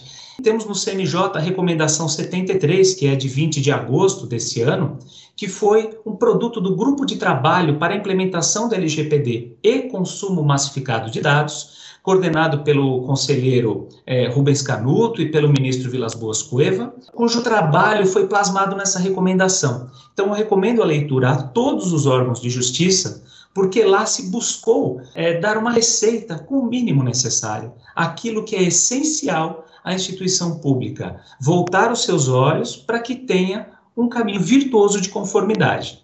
Mas, basicamente, eu traçaria esse caminho em seis pontos bastante simples. O primeiro deles é a transparência. Né? Então, uh, há que se mostrar para a sociedade que a entidade está preocupada com a proteção de dados. Fizemos isso através de um hot site. No nosso hot site do Tribunal de Justiça, da LGPD, www.tjsp.jus.br barra LGPD, mais intuitivo impossível, nós compartilhamos as, as, as certezas, ou pelo menos as quase certezas que nós já temos. Portanto, a revisão da nossa política de segurança da informação, uma política de privacidade está em vez de ser publicada, política de privacidade para navegação nos portais, não só do tribunal, mas no portal da Escola da Magistratura, Escola Judicial dos Servidores, informações numa linguagem acessível do que são os agentes de tratamento, quem é a autoridade nacional, quem é essa figura do encarregado, o que é um dado pessoal, o que é um dado sensível. Então, são elementos basilares para o início de compreensão daquele que é o nosso destinatário, que é o cidadão, o titular do dado pessoal. Numa segunda frente, eu acabei de falar de ações de transparência, uma segunda frente seria talvez a mais dolorosa de todas, que é o registro de tratamento de dados. Nós tomamos, professor Agostinho, por, por, por empréstimo e por admiração, o modelo do Conselho Geral de Justiça espanhol, não é? Que para nós é um referencial a Espanha é um referencial é, normativo e, e, de aplicação do GDPR que nós importamos por, por ser, inclusive, uma nação muito próxima da nossa, da nossa formação enquanto Brasil, não é? Então, ah, seguimos o padrão de mapeamento de dados do Conselho Geral do Poder Judiciário Espanhol. E o que, que isso tem de virtude? Em primeiro lugar, porque é uma fórmula que teve sucesso. E, em segundo lugar, porque quando falamos com os demais órgãos públicos, a primeira pergunta e a primeira desolação consiste no seguinte: mas nós temos muitas bases de dados, temos acervos imensos em papel. Como que vamos mapear esses acervos em papel, né, esses lotes de papéis? Então, a resposta surge simples da adoção dessa metodologia, que é o mapeamento da atividade de proteção de dados não o mapeamento da base de dados, porque um dos requisitos da atividade de tratamento de dados, eu vou exemplificar a seguir, consiste justamente em identificar se esse dado que está sendo tratado pela instituição está num acervo físico, está num acervo digital, se está em microfilme ou se está, por exemplo, na nuvem, não é? Portanto, que também é um, é um meio digital, mas desfoca-se, vamos dizer assim, o problema para a atividade, que é efetivamente o que importa, não é?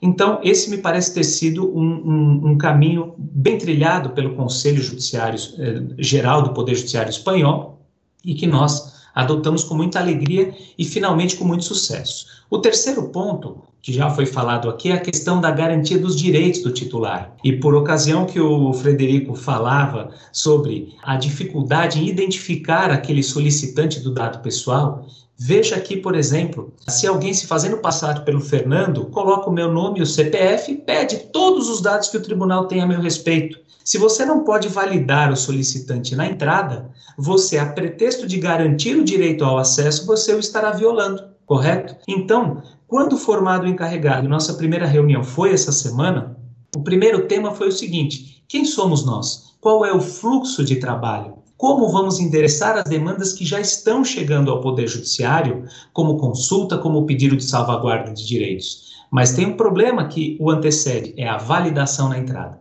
Então, algumas soluções aqui apenas para enunciar foram colocadas, é, como, por exemplo, a validação por aplicativos terceiros, como Google, Microsoft, Amazon, ou, ou até Facebook, como, salvo engano, na Alemanha se fez. Mas existe uma solução de governo, e aqui também uma sugestão, que é a do gov.br.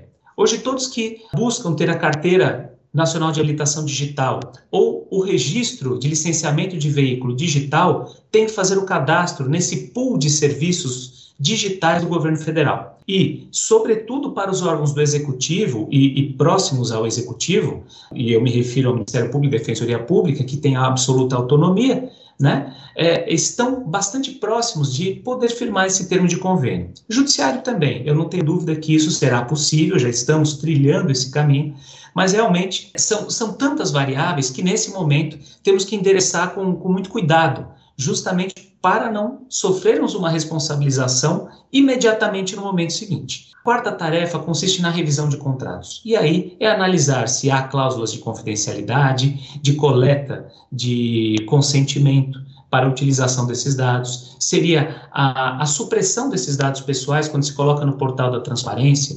Vejamos que aqui existe uma convivência, mas uma cedência recíproca entre a lei de acesso à informação e a lei geral de proteção de dados. Eu costumo brincar que uma está para a outra como a goiabada para o queijo ou o arroz para o feijão, não é?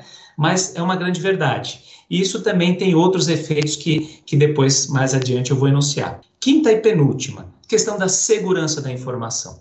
Qualquer plano de governança de dados passa necessariamente por uma revisão da segurança da informação. E essa revisão da segurança da informação, política de segurança da informação, ela é tanto extensa quanto profunda. A extensão dela é justamente abarcar todas as questões de segurança da informação que envolvem inclusive proteção de dados, já pela norma ISO 27701, que é uma norma de padrão internacional para endereçar o problema da privacidade e proteção de dados, quanto também em profundidade.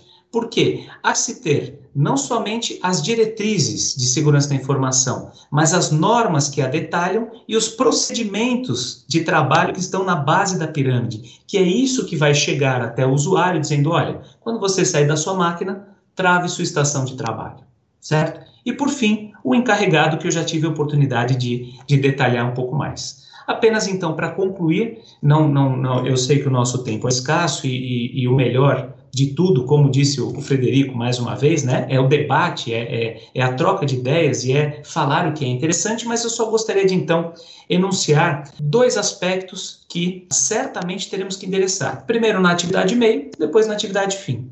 Quanto à atividade meio, vem à baila a questão da publicização nominal dos vencimentos do setor público, do servidor público. Quando sob vigência unicamente da Lei de Acesso à Informação, todo sentido se publicar nominalmente os vencimentos, muito embora já eu já tinha a convicção pessoal de que isso violaria direitos personalíssimos, não é? Você é ocupante de um cargo público e você responde como tal, mas a pessoa não precisa ter a sua intimidade devassada com esse, com esse movimento. No entanto, isso é, é, superou todas as instâncias administrativas e judiciais e acabou se consolidando. Porém, agora, com a LGPD, técnicas como anonimização e pseudonimização tornam absolutamente tranquila a convivência entre essas duas forças, a força da publicidade dos dados da administração e a preservação dos ocupantes de seus cargos. Correto? E por fim, já para finalizar a minha fala, a questão da atividade fim. Muito foi mencionado que o judiciário, por obra do Ministério Público, da Defensoria Pública e da própria advocacia, será, digamos assim, o muro das lamentações, é, é, em última análise, sobretudo diante da, da falta que temos hoje, dia 18 de setembro, data do início da vigência da LGPD, da Autoridade Nacional de Proteção de Dados. Ora, a quem recorrer? Pela Constituição, ainda o Poder Judiciário diz direito em última análise, em última instância. Portanto, naturalmente, não somente as decisões administrativas, como questões ah, que já têm a natureza de responsabilidade civil, desaguarão em profusão no Judiciário. Então, apenas para ser provocativo, eu acho que as duas questões mais importantes em relação à busca do judiciário, né, que poderia nos levar ao quê? A uma regulação da LGPD pelo judiciário, ou talvez um ativismo judicial, mas é, também o judiciário é inerte, na verdade não é algo que se busca, é algo que vem a ele, não é? Então é, é uma posição bastante, bastante conflituosa, não é? Mas dois pontos que são importantes é a questão de se a responsabilidade civil do controlador é objetiva ou subjetiva. Eu não vou nesse momento entrar nessa minúcia, mas tem algo pior. Se o dano sofrido pelo titular de dados é um dano em reipsa ou ele precisa de uma modificação no mundo fenomênico. Portanto, se entendermos que um mero vazamento de dados, ainda que não se verifiquem danos patrimoniais ou aferíveis no mundo dos fatos, puder ser questionado em relação à responsabilização e indenização, independentemente, do dano, independentemente desse dano é, naturalístico, estamos diante de um dano em reipsa. Num pequeno vazamento de 20 mil pessoas, 30 mil pessoas, isso sendo trazido ao judiciário, que não pela demanda coletiva, imagine o que isso causará nas varas judiciais até hoje e ainda hoje tão assoberbadas com o volume de processos. Mas é isso que eu gostaria de colocar apenas como provocação, mas eu me coloco à disposição de todos para as perguntas e vamos a ela. Muito obrigado, professora Maria Fernanda. Doutor Fernando, essas perguntas trazidas pelo senhor ao final são interessantíssimas, muito debatidas, todo mundo né, falando muito sobre isso, cada um com seu argumento. É, realmente a gente precisaria fazer um novo seminário só para falar disso.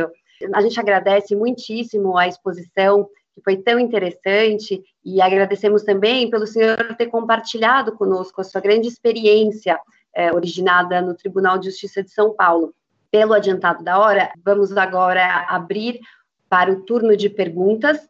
É, nós recebemos uma série de perguntas, mas devo dizer que, infelizmente, não vamos ter tempo para responder a todas as perguntas. Então, acabamos selecionando algumas e vamos iniciar. Então, passo a palavra agora à doutora Evelise para que ela continue o turno de perguntas. Doutora Evelise, a senhora está com a palavra. Ok, obrigada, Maria Fernanda. Professor Agostinho, muito obrigada. Achei bem interessante a forma como a Espanha vem se estruturando com relação à lei de proteção de dados. Muito bom mesmo. Obrigada. Graças. E eu tenho duas perguntas, uma para o doutor Fernando, outra para o doutor Frederico. Primeiro, doutor Fernando, eu queria só registrar que eu também sempre tive um, um grande desconforto com relação à publicação dos nossos vencimentos pela internet. Eu sou de uma família grande, tenho quatro irmãos, não sei quanto nenhum deles ganha e a cada domingo, a cada mês, um deles vem dizer: Olha, você recebeu não sei quanto, para brincar comigo, é claro. Eu não tenho por que esconder meus rendimentos, mas isso, assim, a parte da brincadeira familiar trazia, é, me traz algum desconforto também. E eu queria saber de forma específica como que o Tribunal de Justiça de São Paulo ele vai compatibilizar a Lei de Acesso à Informação, que ditou é, a publicação dos nossos vencimentos na, na internet, com a Lei de Proteção de Dados. Há uma, uma decisão já a respeito disso? Não, doutora Evelise, na verdade não, e isso não nos compete. Há, há, uma questão firmada já pelo STF, inclusive. Paulo, em maneira nenhuma, em nenhum cenário, adotaria uma postura divergente dela. É, no entanto, e, que é, e esse, esse é o, o mote da minha fala, né, é momento de falarmos a respeito, porque há verdades que passam a ter um, um, novo colorido com a Lei Geral de Proteção de Dados. A partir do momento que se enunciam direitos, se expressam princípios, se colocam novos fundamentos de garantia, como a autodeterminação informativa, a preservação da honra da privacidade, da vida privada, não é? E, e, já havendo uma proposta de emenda constitucional para tratar da proteção de dados como um direito fundamental autônomo, é, me parece que é o, o, o território fecundo e o território apropriado para que todos passem a, a, rediscutir algumas verdades que nós temos, né? E eu não, e eu não digo naturalmente é, só, só a respeito disso, mas também a questão dos processos judiciais, não é? Então, quer dizer, veja que essa lei, é, muito se disse que ela teria um impacto igual do Código de Defesa do Consumidor, e eu discordo veementemente, ela vai ter um impacto muito maior. Veja que, por exemplo, ela não se limita às relações de consumo, ela, ela atinge inclusive a responsabilidade civil contra o Estado em relações não de consumo. E nos dados pessoais que são confiados ao Poder Judiciário, ao propor uma ação, ainda que sejam processos não submetidos ao regime de segredo de justiça ou sigilo, estão lá os dados, não é? Então, o consumo massificado de dados, seja por robôs, seja por é, web services, por APIs, né? Isso também é algo que nos preocupa. E esse foi o, o, centro da discussão desse grupo de trabalho que eu acabei de fazer menção, do qual participo também no CNJ. Ou seja, esse consumo é diferente, por exemplo, de um advogado ir ao balcão do, do, do fórum, ao balcão da vara e consultar um, dois, três processos. Outra coisa são robôs, são ferramentas de inteligência artificial, não é, de predição de big data, processando essa quantidade descomunal de dados pessoais, cujo controle está sob a responsabilidade do judiciário. Então, é momento de sentarmos e conversarmos sobre velhas verdades é momento de revermos e voltarmos a nossa atenção para a pessoa por trás do cargo, para a pessoa por trás do processo, para a pessoa natural. Obrigada, doutor Fernando. Eu queria perguntar para o doutor Frederico quais são ou seriam os limites que nós podemos discutir ao Conselho Nacional do Ministério Público para regular a matéria que nós estamos tratando hoje. E eu justifico a minha pergunta porque pelo menos do meu ponto de vista, muitas vezes o Conselho Nacional, quando ele regulamenta ou regula alguma atividade do Ministério Público, ele não atenta para determinadas condições daquele estado. Então, todos nós sabemos que há existem diferenças regionais muito importantes, tanto do ponto de vista social, econômico, cultural, entre os vários estados brasileiros, e o, o, que se percebe, pelo menos o que eu percebo, o que eu constato, é que quando o Conselho Nacional do Ministério Público ele faz a regulamentação, ele não atende é, a essas diferenças regionais, essas diferenças entre os estados. E além disso, mais importante é que muitas vezes o, o Conselho Nacional adentra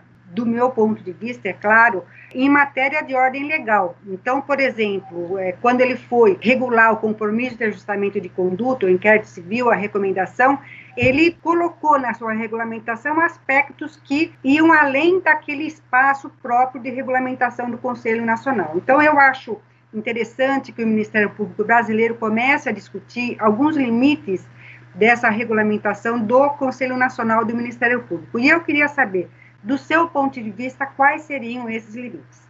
Doutora Velise, sua pergunta é extremamente pertinente, que foi a briga que eu tive na quarta-feira durante a reunião do grupo de trabalho. Porque o grupo de trabalho, por exemplo, no caso do encarregado, trouxe uma estrutura, é, ao meu ver, robusta, dizendo: olha, o encarregado vai ter inamovibilidade, além disso, vai ter estrutura de pessoal de TI, vai ter um analista judiciário, vai ter isso, vai ter aquilo.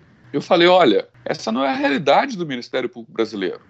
Nós temos Ministérios Públicos é, muito bem financeiramente, estruturalmente, e nós temos outros que o promotor da ponta, o procurador da ponta, está sofrendo, sofrendo muito. São problemas na impressora, há problema de PJE. Então, isso não é a realidade. E por isso que eu abri a minha fala falando da questão da ouvidoria e da lei de acesso à informação.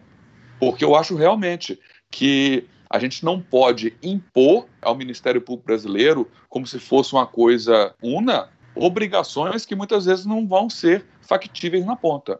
Por isso a minha defesa foi: vamos fazer o que dá para fazer e usando a estrutura que nós já temos.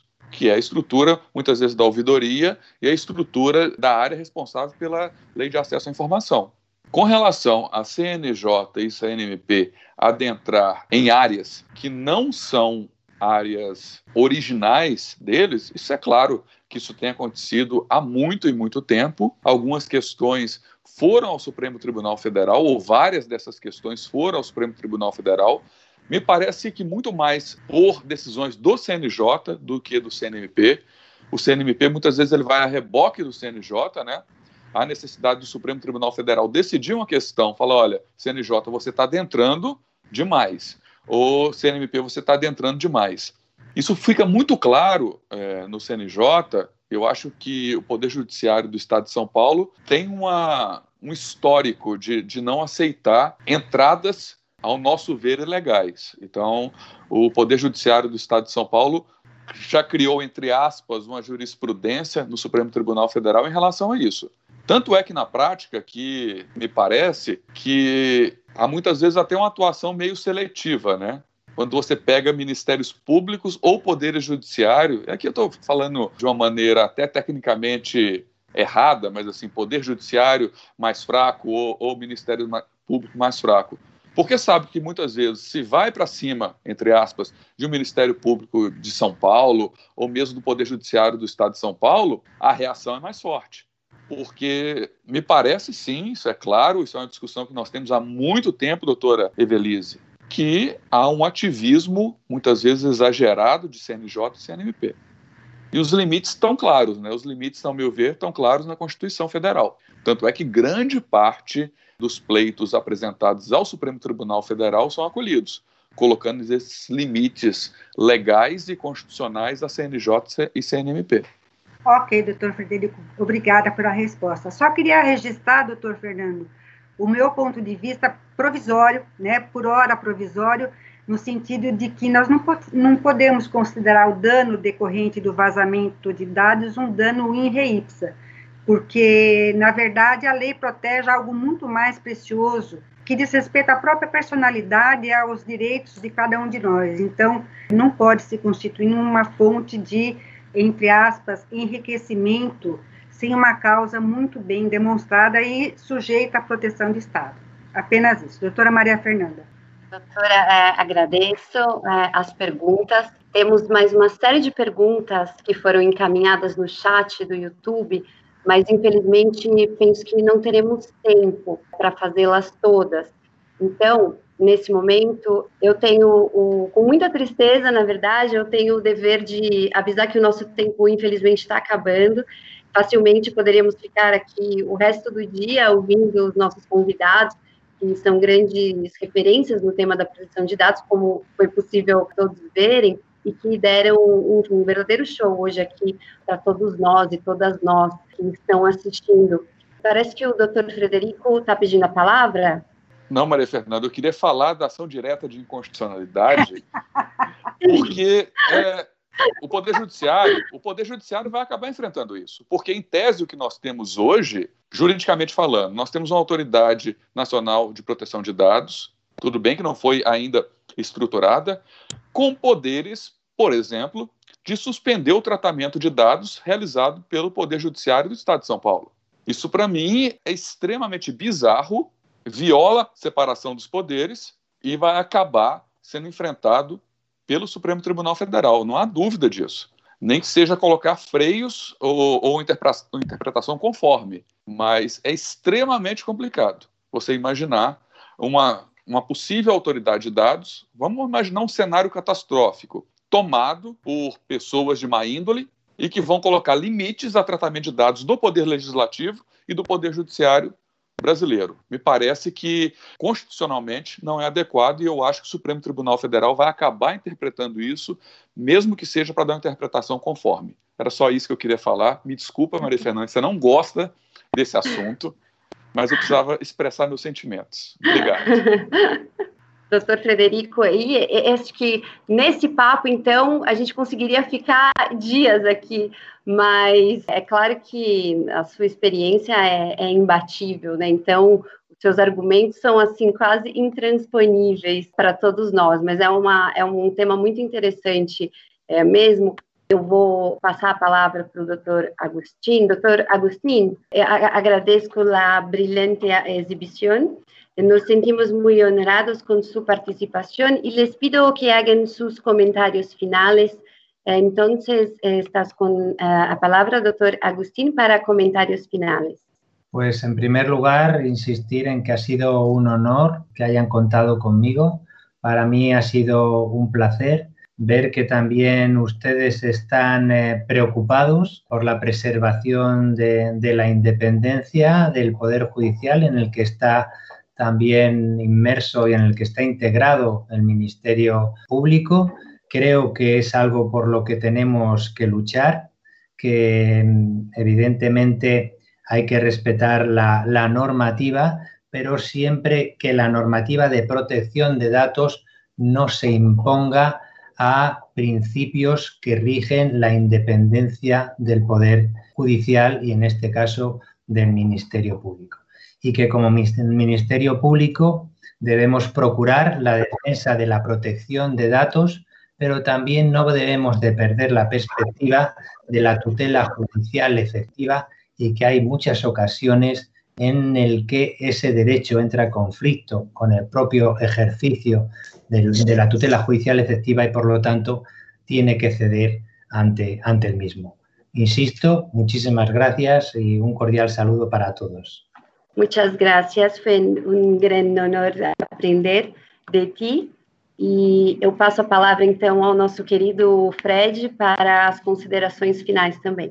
As considerações finais, Maria Fernanda, eu acho que pegando mais uma vez o exemplo da pandemia, e eu acho que cada vez mais a gente não deve esperar uma decisão vinda de Brasília para a gente fazer exatamente o que nós fizemos aqui, que é conversar em todos os níveis e trazermos soluções caseiras, mas caseiras não no sentido pejorativo da coisa, mas soluções caseiras feitas por nós na ponta.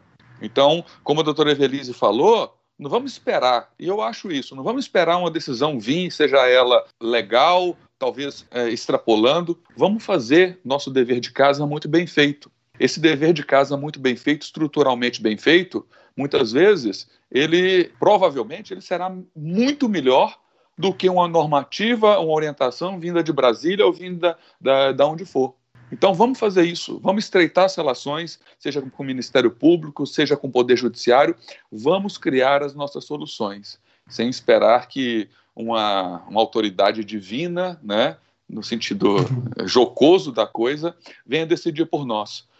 Porque provavelmente as cabeças que estão pensando na base, sem nenhum sentido, na base eu falo as pessoas que estão colocando a mão na, na massa mesmo as soluções que vêm dessa atuação prática e acadêmica também, na maioria das vezes, são muito melhores. Então, vamos trabalhar, vamos construir os nossos programas de governança de dados pessoais, vamos usar essa literatura já rica que nós temos. O doutor Fernando é um grande escritor de proteção de dados pessoais. Os livros da Vivi. Não, mas é verdade, doutor Fernando. O senhor já é uma referência. A Viviane Maldonado é uma grande referência. Quer dizer, nós já temos literatura adequada e que vai, é, muitas vezes, suprir as necessidades que nós temos na construção de um programa de, de, de governança de dados pessoais. Enquanto os poderosos, no sentido de né, os que vão trazer essas diretivas, muitas vezes estão batendo cabeça. Estão confundindo o que é operador com o controlador, o que é encarregado, o que não é. Enquanto que aqui na base a gente já tem capacidade técnica de fazer coisas memoráveis. Então é esse o recado que eu queria deixar. Perfeito, Fred. Sabe que desde a primeira vez que você, que eu tive a grande honra de falar com você pelo telefone, eu sempre e, e desde então, na maioria das vezes eu tenho feito isso. Quando você começa a falar, eu pego um papel para anotar. tamanha, ta, tamanha uh, experiência e, e ta, tamanha sabedoria, né? Tamanha referência que você é nesse assunto. Hoje não foi diferente. Anotei aqui um papel, uma folha inteira de, da palestra de todos os expositores. Então, te agradeço muito pela participação, eh, doutor Frederico. E eu passo a palavra à nossa outra grande referência na proteção de dados, que é o Dr. Fernando Tasso, para que faça também suas considerações finais. Dr. Fernando, eu devo dizer que todos os elogios não são merecidos, eu acredito à amizade e principalmente à referência que o Dr. Frederico é para nós todos. Eu me lembro que o convite foi feito para ir na nossa escola em abril de 2018, quando nós atinamos para a criticidade do problema, mas os ensinamentos deles, do, do, do Dr. Frederico, vêm por todos os, todos os canais e é sempre muito, é um manancial muito bom de se beber, né? Então eu queria agradecer e dizer da minha honra de verdade é, de, de, dividir esse painel com o Dr. Frederico, Dr. Agostinho, que também é a nossa referência espanhola, né, que adotamos no TJ, e, e dizer que é, nós contamos com o Ministério Público. Por quê? Se é verdade que a nossa representação na LGPD é quase inconstitucional, né, basta ver que o Poder Judiciário está representado apenas pelo Conselho Nacional de Justiça, que é uma de 23 integrantes do Conselho Nacional, que é um dos cinco integrantes, se você fatorar isso, o nosso poder não é nem centesimal, a nossa voz não é centesimal. Então, contamos com o Ministério Público para que, como sendo o titular das ações coletivas, das medidas de controle de constitucionalidade, é, assumam essa posição ativa, proativa, de, é, vamos dizer assim, é redimir o judiciário como um todo, o sistema de justiça como um todo, seja na questão de vencimentos, propondo essa discussão, como também propondo uma melhor representatividade do Poder Judiciário, do Ministério Público, enquanto Estado, não enquanto governo, que é o sistema multissetorial adotado. Temos que representar Estado, não somente governo, aqui entendido como executivo. Então, essa é a minha palavra final. Eu gostaria de mais uma vez dizer que eu sou muito grato de ter participado. Meu coração está um pouquinho no Ministério Público, associado da APMP, né? Tenho também minha irmã, que é promotora de justiça, que sempre me inspirou muito é, pela, pela missão institucional do Ministério Público, de agradecer a todos pela, pelo convite e me colocar absolutamente à disposição para os próximos eventos. Muito obrigado. Doutor Fernando, muito, muito feliz em, em ver que as nossas instituições estão caminhando juntas, é, é muito importante isso, né? É essencial que isso aconteça, como tem acontecido. Agradeço, então, enormemente a sua participação. Doutora Evelise, passo a palavra para a senhora também para as considerações finais. Bom, eu só posso agradecer a todos os palestrantes, a nossa mediadora também. Como previsto, o evento foi importantíssimo. É, é claro que é um evento de muitos, porque, como o doutor Fernando falou, a cultura da proteção de dados é uma coisa que nós temos que prestar bastante atenção, né? Eu agradeço a todos, mais uma vez agradeço à Escola Superior do Ministério Público pelo convite, agradeço também ao Centro de Apoio Operacional pela sua é, participação nesse evento e a todos os que nos acompanham. Obrigada a todos. Bom, muitíssimo obrigada a todos e a todas que participaram. Gostaria de, em nome da Escola Superior do Ministério Público, convidar toda a nossa audiência a avaliar o evento, isso ajuda a, a escola a aperfeiçoar os próximos e também medir o interesse dos, dos participantes. Gostaria de agradecer, em especial, a doutora Evelise e doutora Maria Fernanda, é, pela condução dos trabalhos de hoje, pela mediação, pela colocação das perguntas, todas extremamente pertinentes. E agradecer em especial a apresentação dos nossos expositores, o Frederico Serói, o Agostinho Hidalgo, o Fernando Tasso, todas extremamente brilhantes e que nos ajudam a apontar e a encontrar é, várias soluções para os nossos grandes questionamentos em relação à aplicação da LGPD no âmbito do Ministério Público. Gostaria também de agradecer a equipe da escola que está aqui para nos socorrer e para nos ajudar em relação ao, ao evento. E gostaria de desejar um excelente dia de trabalho a todos nós e um bom final de semana. Muito obrigada.